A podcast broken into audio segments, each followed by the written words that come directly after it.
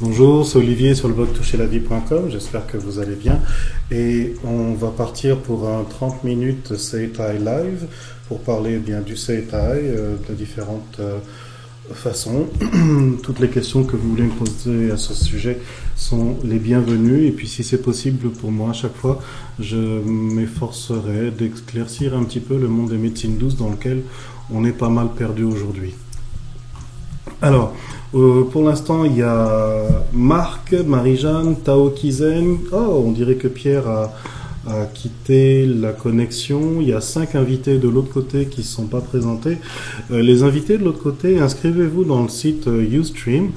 Prenez-vous un compte et ça vous permettra de non seulement pouvoir Mm, accéder au show, mais également ça me permettra, ça vous permettra de me poser des questions. Et puis j'aime beaucoup savoir quels sont les gens qui s'intéressent au CETA de près ou de loin. Donc euh, bah, que vous me donniez, votre nom, un petit coucou, euh, c'est toujours sympa, agréable et très bienvenu. Alors la première question que j'ai reçue cette semaine, c'est une question qui nous vient de Laurent. Il demande de... Euh, alors Laurent est très impatient de, trouver les programmes, c'est génial. Merci Laurent à toi. Et il me dit, j'ai quelques questions. Quelle différence entre le Seitai et le Sotai? Hmm. Ça c'est quelqu'un qui s'est documenté, qui pose cette question-là. La différence entre le Seitai et le Sotai. Quelle différence il y a entre l'aïkido et le judo? Quelle différence il y a entre le football et le handball? C'est pas les mêmes mais c'est quand même un objectif de, bah, de, jeu en équipe et tout ça. Maintenant, la différence entre le Seitai et le Sotai, euh, au niveau de la technique, franchement, je ne le sais pas.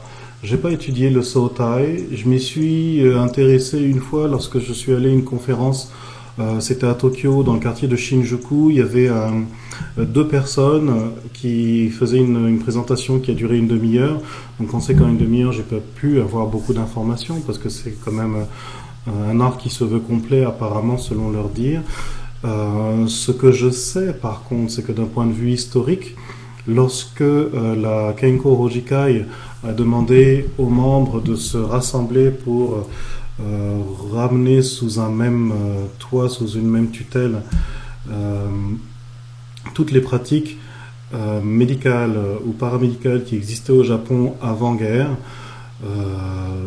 il y a un certain nombre de gens qui sont rassemblés, des maîtres, il y a des documents qui sont arrivés, et tout le monde s'est mis à étudier un petit peu ce qui existait au Japon en termes de thérapie, en termes de, de médecine et de connaissances à propos du corps, de la vie et de la santé.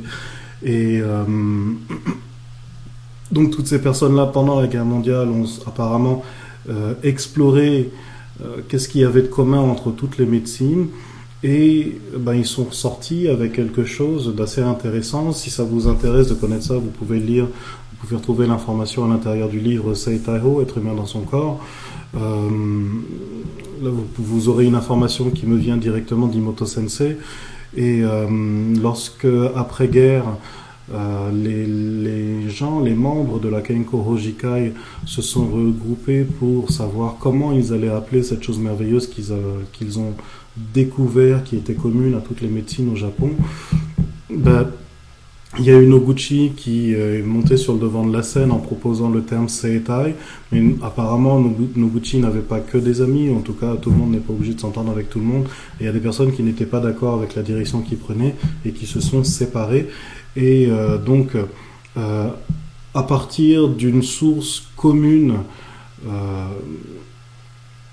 qui a été fédérée à Kenko Hojikai, il y a le Seitai qui a, qui a coulé, et puis il y a d'autres arts tels que le Sotai, et puis d'autres dont je ne connais pas exactement les noms, je ne me suis pas documenté là-dessus, parce qu'à l'époque ça ne m'intéressait pas trop, je m'intéressais juste au Seitai, et puis j'avais trouvé la personne qui me montrait le chemin donc pour moi, c'était suffisant. Mais je sais qu'il y a euh, qui existe. Si vous faites une recherche sur Google, vous allez trouver Sotai. Euh, il y a donc un maître japonais qui enseigne ça. J'ai vu un livre, j'ai consulté un livre assez rapidement pendant la conférence où je suis allé. Euh, donc c'est un monsieur qui, qui fait de la thérapie apparemment, qui a l'air assez âgé maintenant. Je ne sais même pas s'il est encore vivant. Et donc il travaillait en blouse blanche et puis ça m'a donné une idée, enfin une image en tout cas euh, très médicalisé de, cette approche. Hein. Euh, il y a deux trois choses qui m'ont un petit peu surprise, dont je peux comprendre le bon sens, mais quand même euh, ça m'a un petit peu surprise, c'est qu'il y a des techniques dans Sotai qui n'ont rien à voir avec les techniques qu'on apprend en Seitai, et notamment dans un but de euh, booster, de renforcer votre système de défense. Il y a des principes tels que boire. bon alors je pense que je suppose que ce sont des, des doses infinitésimales. Euh, ou des microscopiques petites euh, doses qu'on utilise, mais en tout cas, il y, a des, conseils tels que boire son urine, euh, par exemple. Alors, on accepte on n'accepte pas le principe, peu importe, mais c'est des choses que j'ai vues à l'intérieur du SOTA. Il y, a, il y, a, un certain nombre de règles qui me paraissaient très étrangères, très éloignées du SETA. Je m'y suis pas intéressé beaucoup plus. Si vous voulez vraiment de l'information pour trouver quelle est la différence entre le CETA et le SOTA, allez voir un petit peu sur Internet et, et renseignez-vous. Je crois qu'il y a peu de gens qu'il pratique euh, en France. Il y a peu de gens, en tout cas, qui le pratiquent au, euh, Japon. C'est un monde un petit peu euh, assez restreint, mais ils ont une réputation, ils travaillent, il y a des gens qui aiment ça. Donc je pense que ça doit être sérieux aussi. Mais je ne peux pas vous en dire beaucoup plus. Voilà pour la première question. Ensuite, j'invite encore les guests qui sont de l'autre côté de la barrière, qui ne peuvent pas poser leur question, de venir s'inscrire, de prendre un compte sur Ustream et euh, bah, de participer à la conversation en envoyant leur coucou et en posant leurs questions. Euh, est-ce que vous m'entendez bien? Je vais être sûr de ça. Euh, Laurent pose une autre question. Dans une pratique sportive ou martiale, place-t-on les taïsos avant ou après? Ça, c'est une question intéressante. D'autant plus qu'à la fin du mois, le 31 octobre, je vais faire une journée entière avec des pratiquants d'arts martiaux pour ben, éveiller les personnes aux intérêts que le CEPAI peut présenter dans une pratique sportive et martiale. Alors, est-ce qu'on pratiquera les taïsos avant ou après? Ben, Ça va dépendre un petit peu de, de, la pratique que vous avez, de, votre, euh, de vos objectifs, également de votre euh, ouverture d'esprit, parce que dans, dans, tous les arts martiaux, il y a des exercices d'échauffement, des exercices d'étirement, euh, il y a des personnes qui sont professeurs d'arts martiaux et qui sont en même temps euh, diplômés d'État en tant qu'instructeur sportif, donc ils ont déjà des programmes et des routines de, préparation. Mais en tout cas, pour ce qui me concerne, avec le CETA, j'offrirai les taïsos aux membres en début de pratique pour ben, entraîner le corps à euh, rentrer dans un état de souplesse optimal pour que la pratique sportive puisse être euh, ben, déjà agréable, sans raideur, avec le, minimum de tension qui évitera de se blesser. Et, Ensuite, pour euh, bah, avoir accédé au, meilleur de, vos possibilités pour faire les meilleures performances. Donc, je proposerai les taïsos avant pour conditionner le corps à savoir être en place. D'autant plus que dans, les arts martiaux japonais, il y a des techniques maintenant, euh, on ne connaît plus du tout ça, ou pratiquement pas, je trouve que chez certains conservateurs, il y a des, euh, un principe qui s'appelle Karada Zukuri. Karada Zukuri, ça veut dire forger, transformer, polir le corps. Tsukuru, c'est fabriquer. Hein. Euh, c'est le sens du, verbe tsukuru. Et karada, c'est le corps. Donc on fabrique plutôt dans l'idée où on va forger le corps pour qu'il ait la forme qui convienne, pour rentrer dans le cadre de la pratique. Ça existe dans, ça existe et c'est encore pratiqué dans de vieilles écoles d'arts martiaux. Moi, j'ai pratiqué par exemple au Japon, euh, dans le quartier de Gotanda, avec Maître Shimazu. Et avant d'enseigner les techniques de combat, pendant plusieurs mois, voire pendant une année, on apprend les techniques de Zukuri qui vous apprennent à marcher, qui vous apprennent à vous déplacer, qui vous apprennent à, vous positionner, de telle sorte que les muscles sont, suffisamment puissants, de telle sorte que la, structure également corporelle soit suffisamment adaptée pour ensuite pouvoir passer sur les techniques de combat qui sont euh, qui s'appuie entièrement sur la forme que vous allez donner à votre corps. Aujourd'hui, on pratique beaucoup les arts martiaux sans euh, pratiquer ce conditionnement physique qui entraîne le corps à être adapté à la forme, et c'est peut-être pour ça que euh, beaucoup de personnes ont besoin de passer d'un art à l'autre pour trouver leur position, c'est aussi peut-être pour ça qu'il y a beaucoup de choses, en tout cas traditionnelles dans la pratique des arts martiaux, qui sont perdues. Je parlais avec un jeune gamin il y a, deux jours euh, qui, qui, était en visite à la maison, qui fait du karaté, il fait du euh, American Karaté. Et euh, bon, je le questionnais un petit peu gentiment sur, sur sa pratique, et c'est évident que tout ce que je lui disais qui vient du Japon, il en a absolument aucune connaissance. Donc c'est des choses qui sont perdues aujourd'hui, carrément perdues. Euh, Karada Zukuri. Et je pense que même Karada Zukuri existait en karaté comme ça devait exister au judo, comme ça devait exister en aikido, à daitoryu, dans toutes les écoles. C'était inévitable. On devait apprendre à forger son corps d'abord pour pouvoir ensuite euh, intégrer le corps à l'intérieur d'une pratique. L'objectif derrière tout ça euh, de Karada Zukuri, c'est de se transformer soi-même pour que la technique qui a déjà été éprouvée pendant des générations n'ait pas besoin de changer. Et aujourd'hui, avec les êtres humains d'aujourd'hui, on fait tout le contraire. On transforme les choses pour ne pas avoir besoin de nous changer nous-mêmes. Est-ce que c'est dû à notre esprit individualiste? Euh, Je ne le sais pas. mais en tout cas, on a perdu cette capacité de nous transformer nous-mêmes pour fitter avec l'entraînement et on est arrivé à faire en sorte que l'entraînement corresponde plus à notre esprit, à nos pensées culturelles et c'est euh, bah, perdre la tradition et c'est surtout perdre le bon sens de certains entraînements.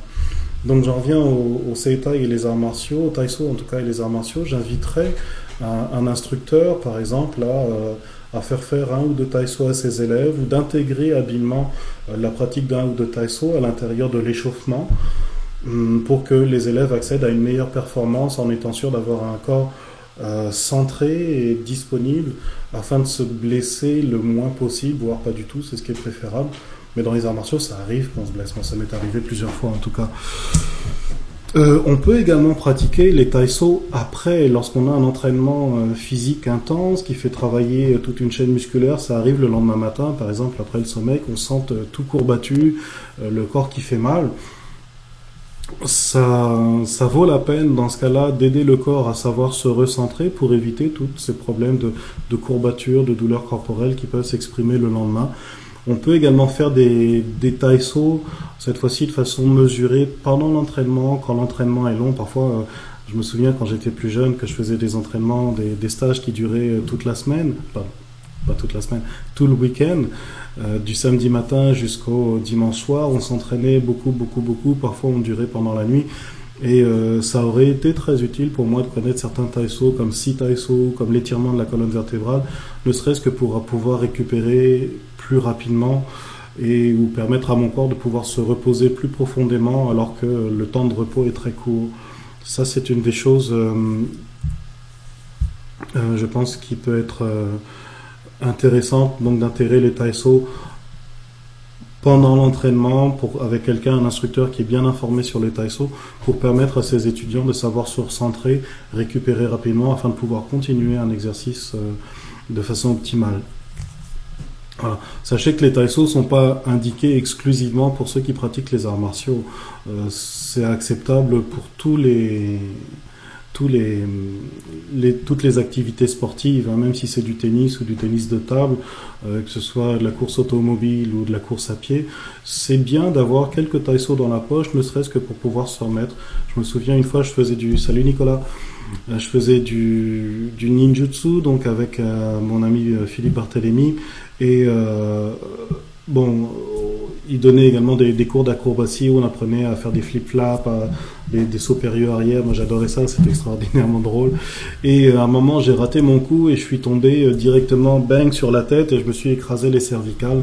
Je pense que là, ça aurait été vraiment utile pour moi de savoir euh, utiliser un taïso pour permettre à mon corps de se redresser et m'éviter d'avoir un torticolis pendant deux ou trois jours même si euh, mon ami Philippe a quand même bien pris, bien bien pris soin de moi euh, juste après euh, mon petit accident. Mais j'aurais aimé pouvoir me remettre sur pied tout seul. Et les taïsos, dans ce cas-là, sont très indiqués. Je pense que maintenant, pour revenir aux arts martiaux, notamment japonais, ce serait important et même très riche culturellement que plus d'instructeurs d'arts martiaux connaissent bien tous les paramètres culturels de l'art qu'ils pratiquent en plus de connaître, pourquoi pas, des Taiso Tseta qui sont vraiment une, euh, ben, une, manne ou un trésor pour les personnes qui, s'intéressent à, travailler avec leur corps euh, dans une discipline qui demande euh, beaucoup d'efforts physiques intenses. Voilà. Je pense que ça, ça vaudrait la peine d'intégrer les Taiso Tseta dans les pratiques martiales. Il y a mon ami Rémi Berest. bonjour Rémi, quand tu verras la formation, sache que j'arrive pas à joindre ton email. À chaque fois, j'ai un retour. Donc, il faudrait que tu me recontactes. Mais en tout cas, Rémi Bérès, lui, il a, il pris le CETA pendant, je crois, 4 ou 5 ans avec moi. Il connaît bien les TSO, il sait bien les intégrer, il travaille de façon très sérieuse. Et c'est sûr que pour lui, ça a apporté une grande un grand apport dans, ses capacités à préserver sa souplesse, mais c'est aussi un apport euh, important et très valorisant pour lui auprès de ses élèves, euh, à qui il montre les taïso juste avant l'entraînement d'aïkido. Et je pense que ça vaudrait la peine qu'il y ait beaucoup plus de pratiquants d'arts martiaux qui connaissent ces exercices convenablement. Parce que très souvent, il me semble qu'on lit beaucoup les pratiques martiales avec des pratiques euh, plus ou moins médicales de santé. Il y a des personnes qui sont très bien immergés là-dedans, qui ont bien fait leur travail et qui savent correctement se servir des méthodes qu'ils aiment utiliser en plus des arts martiaux. Et puis il y a beaucoup de gens qui savent plus ou moins comment fonctionne le corps, mais qui n'ont pas eu une formation correcte. Et je me dis que ben, pour ces, pour ces gens-là, et dans l'intérêt des praticiens euh, et des étudiants qui viennent et qui leur font confiance, ça vaudrait la peine qu'ils se forment euh, à, un, art comme le Seitai. Maintenant, je ne veux pas faire de prosélytisme. Euh, c'est très bien si euh, ces praticiens-là ont un art qui leur plaît. S'ils le pratiquent à fond, en plus de leur pratique martiale, c'est tout gagné pour, euh, leurs étudiants. Voilà, je pense qu'il y a le CETA et j'adore, mais il n'y a pas que ça qui mérite d'être connu en tout cas. Moi, je fais mon travail avec le CETA, mais si vous aimez d'autres choses, c'est bien aussi. Voilà. Et ensuite, une autre dernière question de la part de Laurent. Quel taïso peut être utile pour un syndrome de Raynaud au niveau des doigts? Raynaud. Alors le syndrome de Raynaud, c'est un problème de refroidissement intense qui vient te prendre les doigts, les extrémités du corps, les orteils, les oreilles. Et pour se remettre de ça, ça demande beaucoup de temps. C'est parfois même très douloureux pour les personnes qui en souffrent parce que ils ont l'impression que la chair, les os à l'intérieur des doigts va comme se briser à cause du froid. Ça, c'est un problème très grave qui touche beaucoup de personnes, notamment les femmes, et pas que les femmes, dans, un stade très léger, je pense que c'est pas exagéré de, parler de gens frileux, mais quand on parle de syndrome de Raynaud, c'est quelque chose de très intense, de, qui prend beaucoup, qui dérange beaucoup, qui peut faire très mal. Notamment, euh, il n'y a pas besoin qu'il fasse très très froid, juste un petit peu frais, ces personnes-là euh, se refroidissent très vite. Hum. Euh, notamment, j'ai une étudiante qui, a ce problème-là.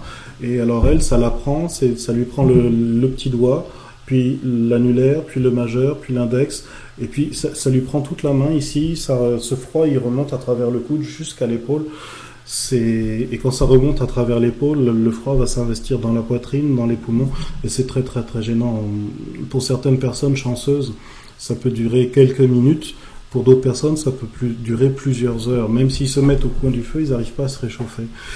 Et donc la question de Renault, de, pardon, la question de Laurent, c'est quel taïso peut être utile? D'abord, il faut comprendre, je crois, avant d'envisager un taïso, il faut comprendre qu'est-ce qui permet euh, de, préserver la chaleur du corps. On le sait tous, c'est la circulation du sang. Donc le problème du syndrome de Raynaud, c'est un problème de circulation sanguine. Lorsque le sang ne circule pas suffisamment jusque dans les extrémités, on ressent le froid. Et euh, donc, s'il est question de circulation du sang, il faut voir au niveau de la poitrine, au niveau du thorax, également au niveau de la santé du cœur. Il y a quelque chose, un affaiblissement, un engourdissement au niveau du cœur qui empêche de faire circuler le sang jusqu'aux extrémités quand vient la saison froide. La grande particularité qu'on va voir chez ces gens-là, c'est qu'ils ont un thorax et notamment les épaules dans la région de la ceinture scapulaire qui est dure, qui est rigide. Donc peut-être la démarche à faire, c'est d'entraîner aux personnes à savoir préserver un thorax souple au niveau de, la ceinture scapulaire, euh, de telle sorte que, en préservant sa souplesse, le cœur dispose d'un bon espace pour travailler qui en favorisera une bonne circulation du sang. Donc le taïso, très franchement, j'ai pas étudié celui qui convient parce que ça risque de varier d'une personne à l'autre. Mais euh, pour euh, mon étudiante Sophie qui a ce, problème-là, un des taïso indiqués, c'est de faire dainoji. Dainoji, vous allez le retrouver dans, parmi les 16 Taiso qui font partie du, euh, du cycle d'apprentissage des Taiso sur Anatomie du bien-être. Euh, Dainoji, ou peut-être pour ceux qui connaissent euh, Je m'aime Taiso, c'est un Taiso où on apprend à s'étreindre de cette façon-là en serrant les épaules dans, dans, le dos et on serre, on serre, on serre de façon à refermer la ceinture scapulaire et puis à force de resserrement puis de relâcher, de resserrement, de relâcher, on entraîne la, la ceinture scapulaire et les côtes à se détendre. Autre chose de très intéressant qui permet au corps de dégager beaucoup de chaleur rapidement, c'est l'impataiso, qui lui aussi sert à détendre les côtes. Et vous retrouvez l'impataiso, je crois, dans la septième ou dans la huitième rencontre euh, sur le, blog euh, Anatomie du bien-être pour les gens qui sont membres. Euh, d'autres choses qui peuvent être faites et qui peuvent être très utiles, c'est par exemple de se servir des bains, entraîner le corps à rester souple avec une bonne circulation sanguine en se servant des bains. Euh, peut-être si ça vous prend, par exemple, dès le matin vous avez besoin de vous réchauffer rapidement, ou si vous pouvez, lorsque ça vous prend dans la journée, si c'est si possible pour vous, euh, ça consisterait peut-être à faire des bains de bras, d'immerger vos bras dans, dans une bassine d'eau chaude, de telle sorte que la chaleur vienne stimuler euh, le corps pour entraîner le thorax à se détendre. Ça, c'est un des principes qu'on pourrait faire si ça se prête. Mais souvent, quand on est pris des, des refroidissements comme ça, ben souvent on est dans la rue ou on est en train de transiter depuis le bureau vers le métro et ça se prête pas beaucoup. Euh, donc un, un sera probablement mieux approprié. Euh, c'est tout à fait envisageable, sans déconner, de faire un, des taïso dans le métro. Moi, ça m'arrive de faire des taïso, des étirements dans le métro ou dans le bus. Euh, c'est tout à fait discret, j'ai ma façon à moi de les faire, et puis je me marre bien parce qu'il y a plein de gens qui, à côté, qui, ne sachant pas ce que je fais, se disent tiens, il prend facilement son aise celui-là. Mais en vérité, si vous vous moquez de ce que les gens vont penser de vous, vous trouverez aisément les moyens de vous sortir de situations désagréables euh, en impliquant votre corps dans un taïso, par exemple. Ça m'est même arrivé de faire un, un taïso. Euh, assez surprenant dans, dans, un magasin et personne m'a vu. Vous êtes complètement invisible quand vous, quand vous êtes pleinement dans votre ki. En tout cas, pour le syndrome de Raynaud, j'ai pas beaucoup plus à dire. Si euh, quelqu'un euh, en sait davantage, dites-moi ça. Informez-moi. En tout cas, je pense que la, la chose intéressante à comprendre avec ça, c'est qu'il y a des raideurs dans le thorax qui empêche le cœur de travailler confortablement et, sans, et, le cœur s'engourdit. Quand le cœur s'engourdit, il perd la puissance dont il a besoin pour faire circuler le sang jusqu'aux extrémités et le sang circulant moins bien, on, bah, on ressent des refroidissements. C'est une des choses également qui, qui arrive, alors il ne s'agit pas forcément du syndrome de Raynaud, mais c'est une des choses qui arrive aussi pour les personnes qui ont euh, de l'hypertension artérielle et qui se soignent par des médicaments. L'hypertension artérielle, par exemple, bonjour tout le monde, Martine. Euh, une personne qui euh, fait de l'hypertension artérielle et qui se soigne par médicaments, à l'heure actuelle, les médicaments sont extrêmement efficaces pour faire descendre la pression artérielle. Or, il se trouve que lorsque la pression artérielle baisse, notamment chez une personne qui est très grande, très corpulente, le, quand la pression artérielle baisse, eh bien le, sang a du mal à pouvoir circuler jusqu'aux extrémités des doigts. Et ce qu'expliquait Imoto Sensei quand j'étudiais, puisque j'ai découvert qui est vrai euh, en, observant certaines personnes autour de moi, c'est que lorsque le, médicament pour l'hypertension commence à fonctionner, les doigts deviennent comme un petit peu insensibles, l'extrémité des doigts chez certaines personnes deviennent insensibles, voire même ils deviennent froids. Et euh, tout en devenant froid, le, sang ne circulant plus jusqu'à l'extrémité des doigts, on peut voir certaines personnes qui ont le bout des doigts qui commencent à, dans certains cas extrêmes, devenir noir, bleu. Euh, c'est comme si euh, bah, le, bout du doigt n'était plus nourri. Et une, grande, une des caractéristiques communes chez ces gens-là, c'est qu'ils ressentent le froid par le bout des doigts. Donc, tout ça pour dire que le sang circulant bien jusqu'au bout des doigts, les mains peuvent préserver leur chaleur. Lorsque le sang circule moins bien, eh bien la main devient, facilement euh, plus sensible au froid. Et c'est vrai pour les doigts, c'est vrai pour les orteils, pour toutes les extrémités qu'on a autour du visage, du euh, qui concernent le, syndrome de Raynaud. Je pense qu'ainsi, j'ai pas mal répondu à ta question, Laurent. Il y a ensuite euh, Christian. Christian, t'es plus en ligne? Ah si, t'es là. Bonjour. Alors, pourrais-tu me donner un conseil ou une marche à suivre pour un ami qui éprouve des gènes respiratoires et à qui l'on a annoncé qu'il avait des polypes dans les sinus? Il y a plusieurs années, suite à une prise de médicaments anti-inflammatoires, il avait fait un œdème de quinque et on lui avait déjà trouvé des polypes. Existe-t-il une autre solution par rapport à une que ce qu'on lui propose, c'est-à-dire une opération pour enlever euh, les polypes ou bien les brûler hmm. Question vraiment difficile, mon ami Christian. Hmm. Premièrement, les polypes, les polypes, Imoto Sensei enseigné que ça concerne un engourdissement euh, les polypes concernent un engourdissement au niveau du cœur. Il y a quelque chose qui euh, ne va pas au niveau du fonctionnement du cœur. Encore une fois, avant de continuer la réponse, je veux bien préciser, vous le savez, mais je veux le dire encore, euh, vous ne devriez pas écouter mes conseils comme étant des conseils médicaux parce que je ne suis pas médecin. Je partage avec vous une vision culturelle. donc ce que je dis, vous pouvez l'étudier, l'explorer si vous voulez, mais ça ne vous dispense pas de prendre conseil auprès de quelqu'un qui connaît bien la médecine. Voilà. Euh, donc les polypes concernent une anomalie au niveau du cœur. Maintenant, est-ce qu'il faut opérer, est-ce qu'il faut les brûler? Ou est-ce que le CETA peut proposer autre chose? Ça va dépendre de, l'ampleur des polypes à l'intérieur des sinus. Regarde, si tu mets ton attention de telle sorte que tu arrives à percevoir, par exemple, peut-être en te servant de ton souffle, tu arrives à percevoir l'espace des sinus derrière la, boîte crânienne, derrière ton visage. tu respires de telle sorte que tu arrives à percevoir cet espace ouvert. Et comporte-toi comme si toi-même tu avais des polypes à l'intérieur des sinus. Et la première chose que tu vas observer dans cette situation-là, c'est qu'il y a des tensions qui se manifestent dans les cervicales, et ces tensions, elles se propagent jusque dans la région, au sommet des épaules, euh, spécifiquement au niveau de la troisième vertèbre dorsale, et toute cette région-là, D3, D4, elle se durcit. C'est ce qui se passe pour toutes les personnes qui font des, des, des, problèmes de sinusite, qui ont des problèmes au niveau des sinus, de la respiration, qui ont, les, qui ont pris constamment. Le corps, il est dur à cet endroit-là. Et plus le corps se durcit, plus à l'intérieur, le corps va travailler pour essayer d'obtenir du confort, mais ça va être en contradiction avec la raideur que tu, que tu ressens dans tes épaules. Du coup, euh, pour aider ton partenaire, pour aider ton, ton ami, euh, une des propositions, ce sera d'arriver à détendre cette région en haut de la ceinture scapulaire, D3, D4, D2, D3, D4, de telle sorte que ça détend également euh, les cervicales.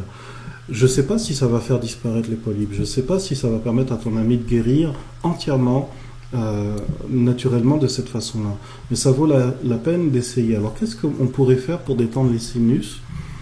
Hum, C'est un éventail de propositions et je vais t'inviter toi-même à cibler si tu es disposé, à suivre ton ami euh, pour l'aider.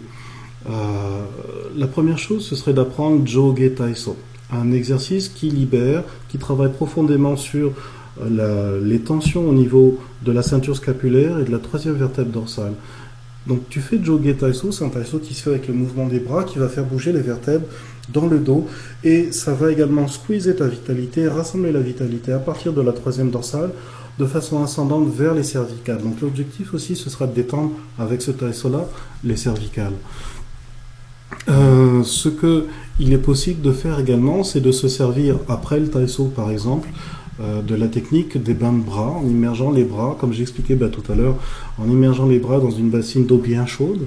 La règle c'est tu prends un verre d'eau, tu te couvres le dos avec une couverture ou avec un chandail, quelque chose qui garde bien la chaleur.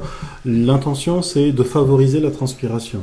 Et pour encore plus favoriser la transpiration, on prend un verre d'eau. Donc un verre d'eau, tu couvres le dos et tu immerges les deux bras dans le, bain chaud. jusqu'à ce que tu aies l'un ou l'autre des phénomènes que je t'ai expliqués maintenant. Le phénomène le plus évident qui peut arriver pour quelqu'un qui a un corps qui est relativement quand même en bonne santé, c'est que le corps va se mettre à transpirer.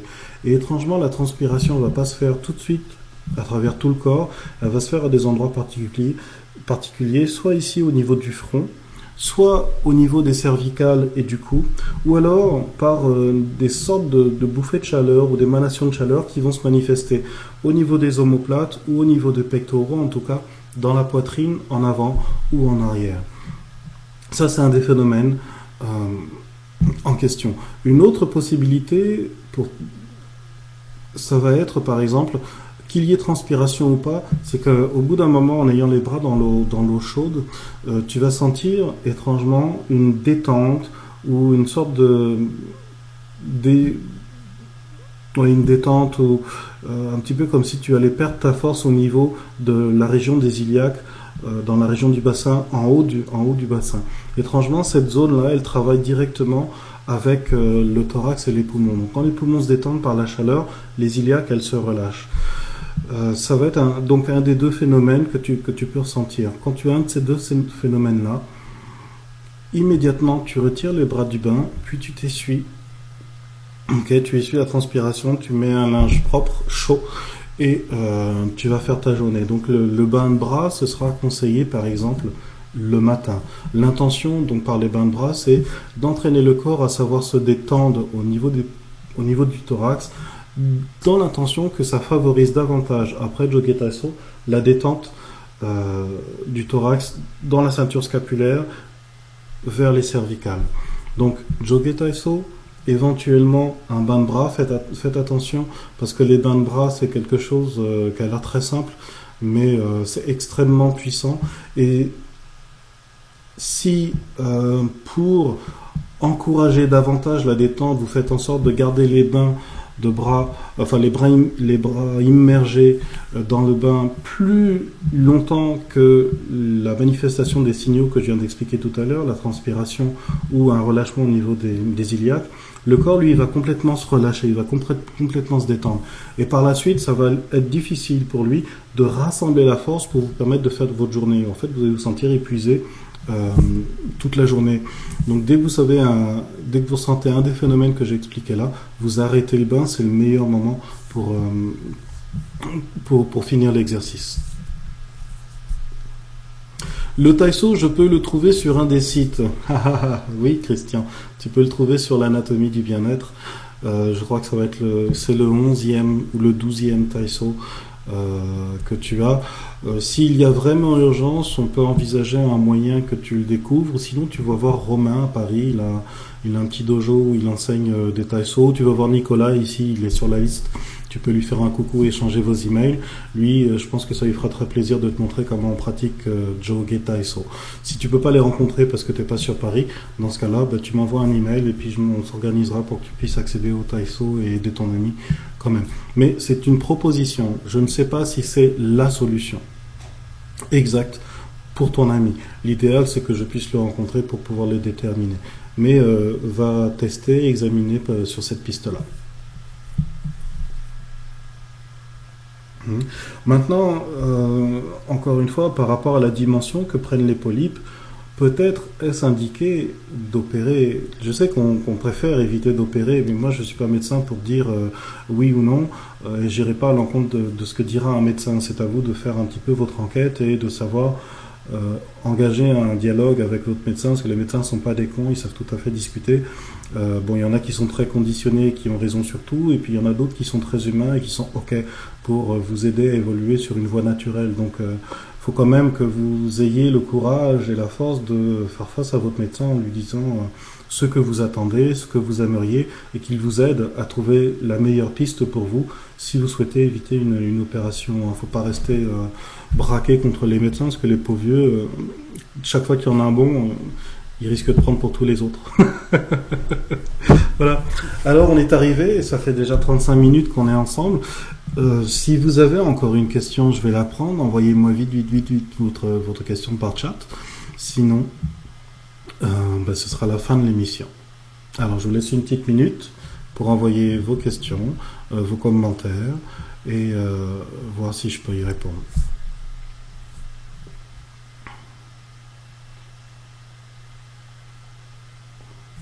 En attendant votre question, étrangement, j'étais tellement, tellement, tellement branché euh, ce matin pour euh, réaliser le programme.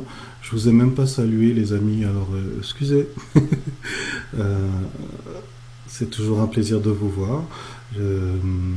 et on, fera une petite séance de, respiration Gyo à notre prochaine rencontre, c'est promis.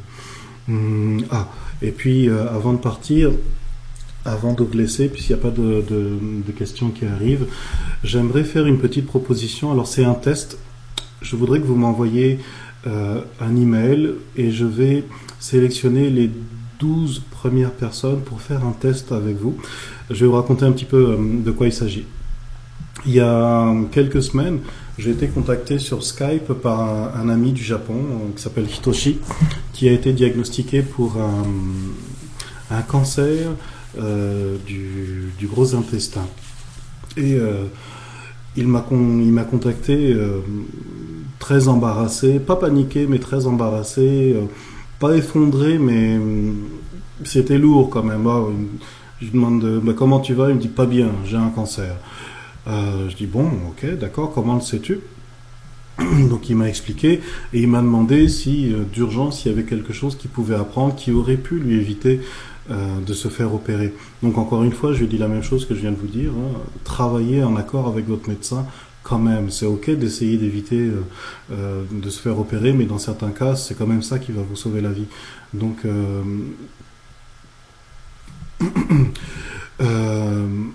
je, donc par Skype interposé, il pouvait me voir et moi je pouvais le voir.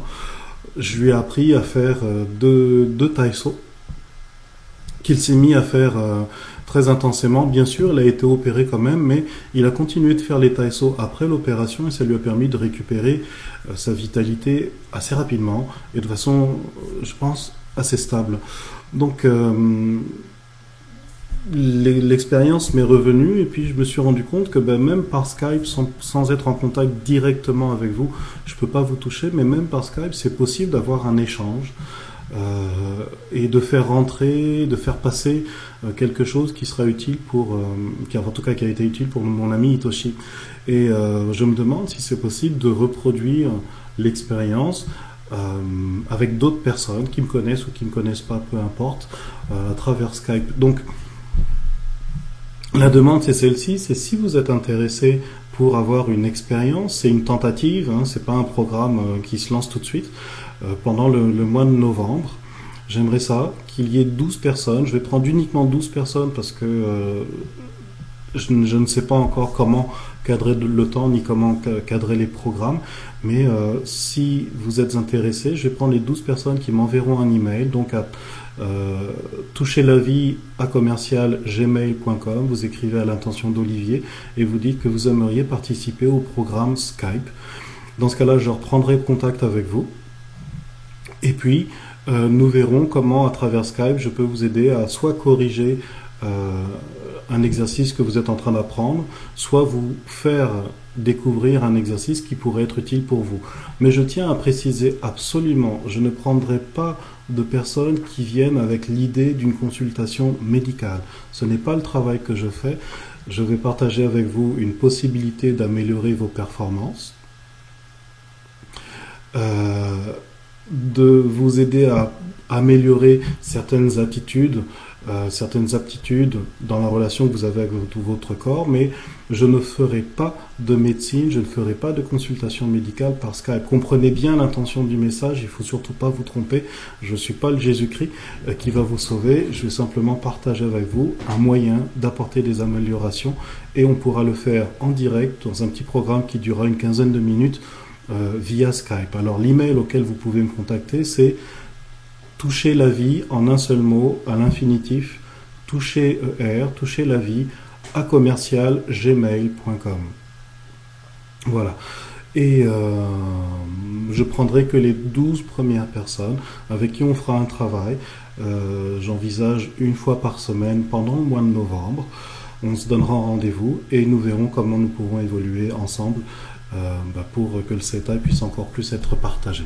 Donc c'était la proposition. Si elle vous intéresse, envoyez-moi un email et je vous contacterai en retour. Alors, il n'y a pas d'autres questions qui, qui, arrivent. Dans ce cas-là, le A, pardon, Tao Kizen, Christian, oh, dis donc, t'en as toi. Le Taiso, le Seitai et les saisons, existe-t-il des Taiso spécifiques? Oui. Euh, quel Taiso? Il y en a beaucoup. Euh, il faudrait d'abord étudier euh, la saison ou l'influence que la saison a sur notre corps pour ensuite aller étudier le Taiso qui correspond à, la condition de la personne. Et tout le monde n'a pas forcément besoin des mêmes prescriptions. En automne, les choses euh, les plus fréquentes qui arrivent, et ça s'explique très bien, euh, ça vient à cause du, refroidissement qui a un, impact sur euh, le comportement corporel, spécifiquement au niveau des reins. À cause de la façon dont les reins se mettent à évoluer à cause du froid, eh bien, il y a des personnes qui se font des entorses et luxations. Il y a une recrudescence des entorses et luxations de la cheville quand vient l'automne, quand vient le froid.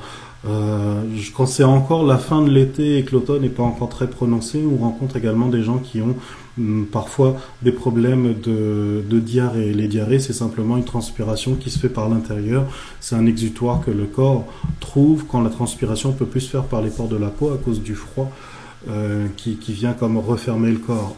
J'ai fait un cours il y a deux semaines, pas un cours, excusez-moi, j'ai fait j'ai animé une rencontre, une matinée d'information euh, il y a deux semaines, un samedi matin. J'ai enregistré en vidéo. Malheureusement, ma vidéo est un petit peu capotée. Il me manque les 30 dernières minutes de la pratique, mais euh, ça m'intéresse de faire de ces vidéos un DVD que je pourrais vous redistribuer, vous pourrez acquérir pour apprendre quels sont les taïsos et quelles sont les conséquences du changement de climat sur euh, le corps, sur notre vie et sur la santé.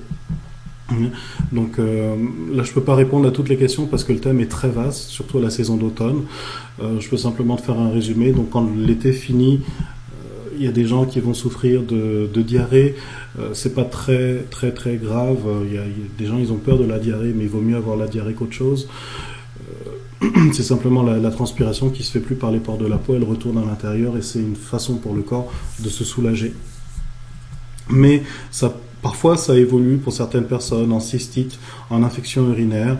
Et là aussi, il y a, des solutions. Il y a un taïso très simple à faire lors, d'infection urinaire. On peut se servir des bains également pour inviter le corps à, transpirer. En transpirant, les reins se réactivent, ils se remettent à fonctionner pendant une façon, euh, de façon, euh, je dirais, euh, Ah, il y a une question qui vient d'arriver, puis ça m'a perturbé. En tout cas, les, reins se remettent à fonctionner et le corps apprend à, se débarrasser de son, du problème de diarrhée ou de cystite, par exemple. Euh, ça évolue pour certaines personnes différemment au niveau de des lombaires, au niveau des hanches.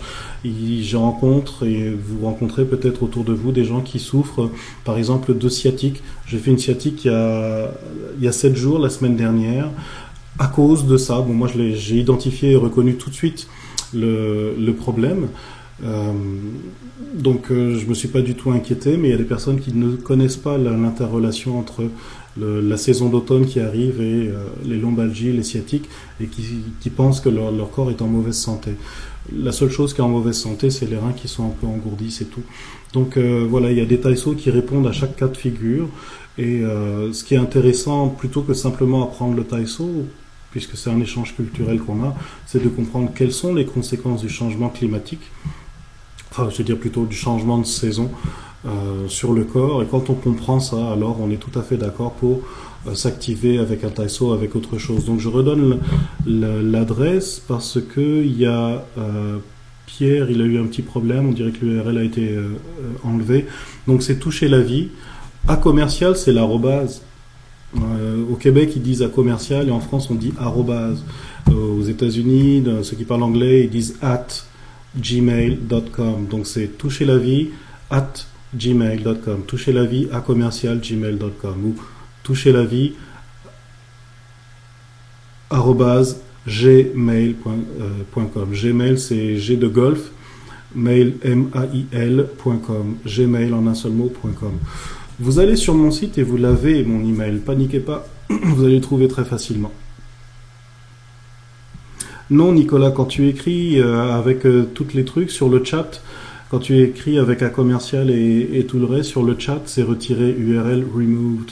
C'est des contrôles de pour éviter les spams et tous ces trucs-là. Donc tu peux pas envoyer ton email euh, directement. Par contre, si vous avez tous un compte sur Twitter, mettez votre login Twitter dans la liste et puis connectez-vous entre, entre vous. Si vous n'avez pas de compte Twitter, prenez-en un.